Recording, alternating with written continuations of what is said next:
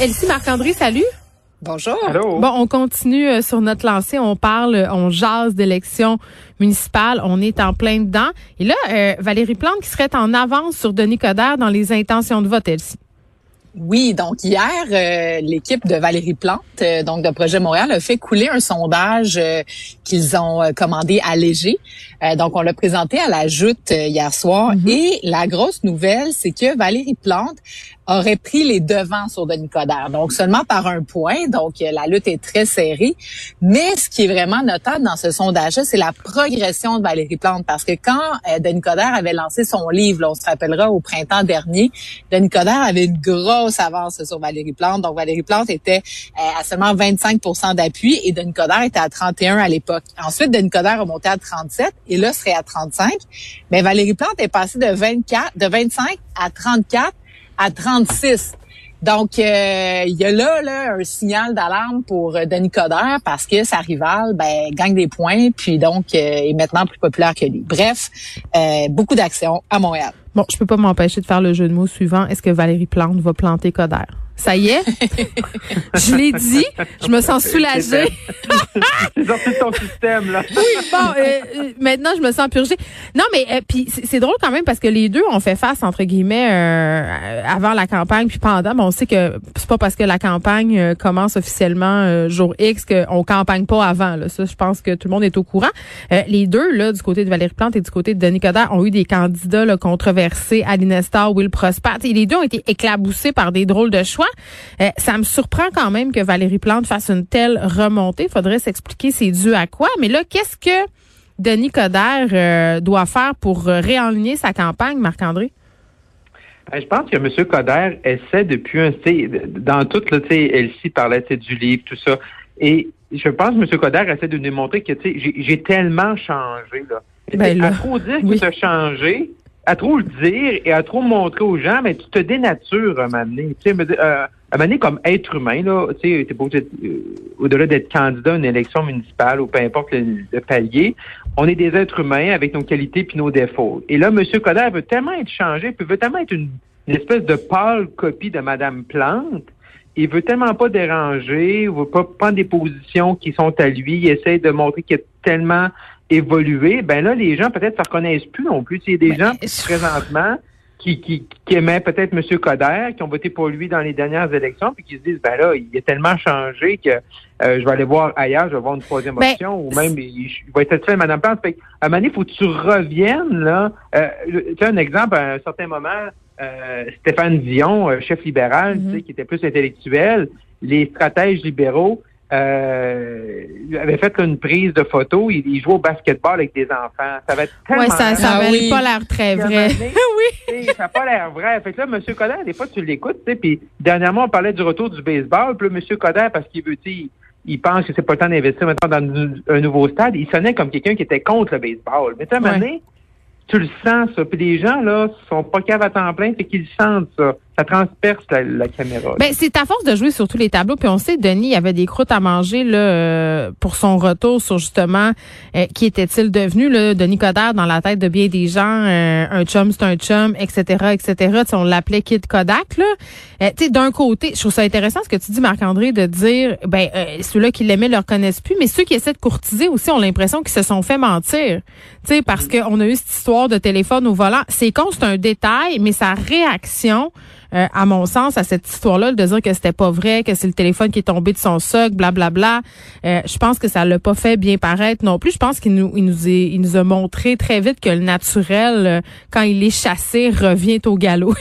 oui, mais oui, parce que dans cette semaine-là, tu sais, il y avait eu l'épisode du cellulaire, puis effectivement, c'est un peu difficile de croire que bon, il l'avait pas, il textait pas là, tu sais. Le nouveau Denis aurait dû dire ben oui, j'ai fait une erreur. Mettons, ben oui, c'est ça, exactement. Puis la même semaine, Valérie Plante s'était fait prendre elle sur une terrasse avec euh, des, des, collègues, puis elle a dit ah ben je m'excuse, je m'excuse, moi aussi, tu sais, je dois suivre les règles et tout ça.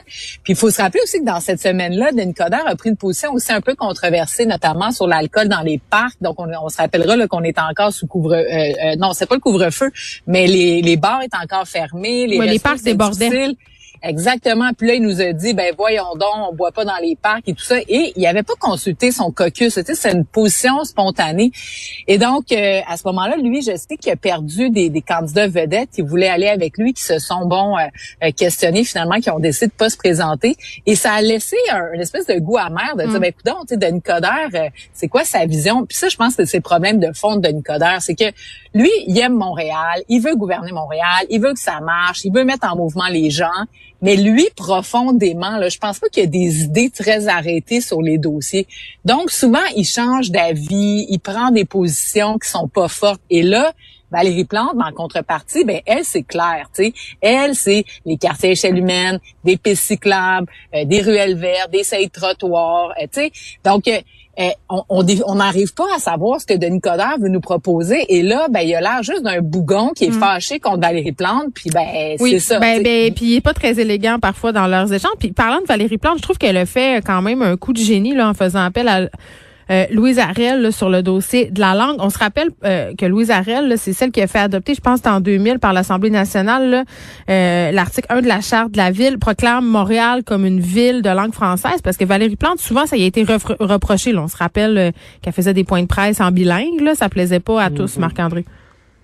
Non, effectivement, effectivement, elle s'est mise sur la sellette par rapport à l'utilisation. Souvent la langue de Shakespeare à, plusieurs occasions. Et là, de revenir comme ça, ça c'est vraiment prendre une de tes faiblesses et vraiment d'en faire une de tes forces en, en, mettant à côté de toi euh, une personne, une ancienne politicienne comme Madame Arel. Et ça, là, c'est vraiment quand tu dis là, comme équipe, là, et ça, c'est sûr, c'était réfléchi depuis euh, depuis ça. C'est pas une décision qui est arrivée hier soir, là, entre 8h puis 8h15. Là. C'est dire, OK, qu'est-ce qui est nos, nos faiblesses? OK, les gens pensent que euh, Madame Plante n'est pas euh, sensible aux enjeux de la langue française, aux déclins du français à Montréal, ben on va aller le corriger. Et ça, c'est très intelligent parce que des fois, on, oui, pousser des choses, mais on a tendance à pas regarder nos faiblesses et là d'aller voir, OK, ça c'est une faiblesse, euh, sur le flanc gauche, on va m'attaquer. Euh, et, elle le fait. Et madame, et, aussi, euh, ce que tu viens de dire, Geneviève, effectivement, sur les attaques, des fois, M. Coder envers Mme Plante, c'est pas toujours chic, mais Mme Plante est capable de faire des attaques, elle aussi. C'est vrai. On n'aime pas ça. Puis les Québécois, on est très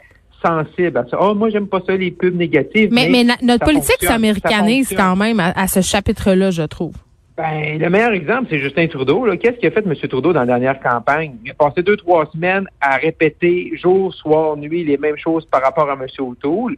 Puis à un certain moment, ben, je pense que ça fonctionne. sais, les gens ne sont pas insensibles à ça, même si on n'aime mm. pas ça, on aime le positif, on aime les calinours ben à la fin, euh, des, quand tu as des bonnes attaques, et Madame et Madame Plante est capable d'attaquer avec un sourire, fait dans ce temps-là, ça passe mieux, puis ça passe mm. mieux à la caméra. Oui, ben c'est une joute, hein, puis ça, je pense qu'il faut pas euh, l'oublier.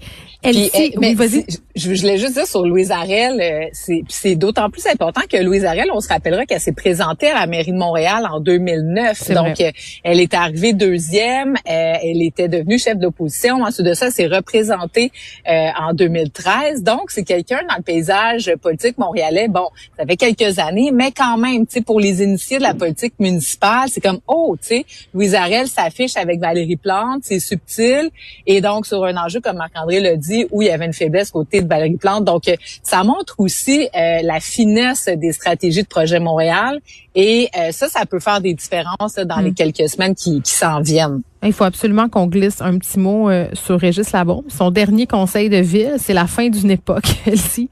Ben oui, donc Régis Labombe, c'est quand même quelque chose. Donc Régis Labombe, puis on se rappellera qu'il a changé vraiment de, de stature, au fil de ses mandats. Tu sais, au début, là, justement, là, c'était le maire omniprésent, un peu bougon, un peu euh, avec les médias. T'en rappelles-tu? C'était quelque ben chose là. Eh, exactement. Puis là, il a ramené le, le 400e de Québec, il a remis ça sur les sur les rails. Puis là, dans les dernières années, tu sais, c'était le maire, euh, tu sais, le grand papa, là, tu sais, qui veut laisser un leg à sa ville. Je pense qu'il va nous manquer. En même temps, bon, ben, tu sais, à un moment donné, euh, tu sais, faut savoir dire au revoir. Donc, euh, je pense qu'il a fait un bon travail pour euh, la ville de Québec. On va s'en rappeler longtemps. Tu sais, on se, on se rappelle de, de l'allié. Ben, je pense qu'on va se rappeler, rappeler de Régis Labombe certainement. Tu sais, puis aussi son virage vers les politiques plus euh, progressistes. Donc, le tramway de Québec. Tu sais, j'espère que ça va perdurer. Puis je suis convaincue qu'on va l'entendre dans les prochaines années pour s'assurer que le dossier aille de l'avant. Ouais, c'est ce qui va être intéressant de voir d'ici entre aujourd'hui, parce qu'on n'est pas encore, il reste encore un mois et deux jours entre aujourd'hui puis le 7 novembre. Là, dernier conseil est fait. Euh, là, on voit que c'est euh, Madame Savard, qui est sa dauphine, entre guillemets, euh, va prendre le flambeau et là, vraiment, c'est elle qui va avoir tous les, les projecteurs sous elle. Et comment M. Labaume hein, va, est-ce qu'il va interagir durant la campagne? Est-ce qu'il va ressortir publiquement? Jusqu'au temps que vraiment là, il y ait une passe d'armes? Ça, ça va être intéressant à suivre et ça, moi, je vais regarder ça parce que euh, M. Labaume, c'est sûr que si son, son, son ses, ses, mandats précédents, si son héritage est euh, par les adversaires de, de Mme Savard, euh, c'est sûr et certain que M. Euh, Labaume risque mm. de sortir. Et là, il pourrait faire ombrage à Mme Savard aussi, c'est un juste équilibre à trouver. Bon, des petites vacances avant de jouer à la belle-mère. Moi, ça m'étonnerait pas qu'on le voit ou qu'on l'entende euh, mm. dans les médias, M. Labaume, très ironiquement. Marc-André, première rencontre du caucus pour Erin O'Toole. Oui, ça se passe euh, présentement aujourd'hui. Donc, euh, les 119 députés conservateurs élus le 20 septembre, parce que oui, il y a eu une élection fédérale. On, dirait qu'on a, ça tellement rien changé au portrait qu'on dirait qu'on s'en rappelle même pas qu'il y en a eu une il y a euh, deux semaines. Et donc, Monsieur Monsieur O'Toole est avec avec ses avec ses députés présentement. Et pour lui, c'est un gros test. Hein. Faut tu faut tu faut que tu sois capable d'expliquer la défaite, mais en même temps montrer que tu es capable de gagner dans deux, trois ans lors de la prochaine campagne et t'assurer que euh, ton équipe est ensemble. Mais pour lui, c'est un ce qui est difficile, c'est que la survie d'un chef, c'est toujours par rapport à un vote de confiance. Il va y avoir mhm. un vote de confiance pour M. O'Toole, mais seulement à l'été 2023, parce que c'est le prochain congrès. Les conservateurs viennent d'en avoir un.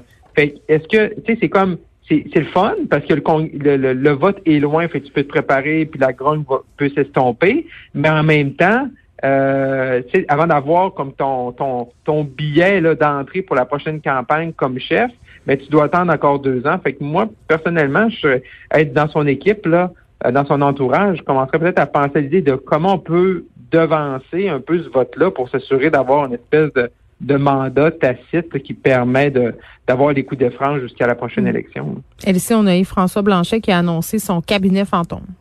Oui, donc euh, François Blanchet, donc euh, je disais le comité de presse, euh, les députés ont été annoncés en ordre alphabétique, donc pour assurer qu'on ne dise pas qu'un est plus important ou influent que l'autre. ben oui, donc ben, évidemment le Bloc québécois va jouer un, rôle assez important pendant la prochaine législature, donc un bon contingent de députés bloquistes.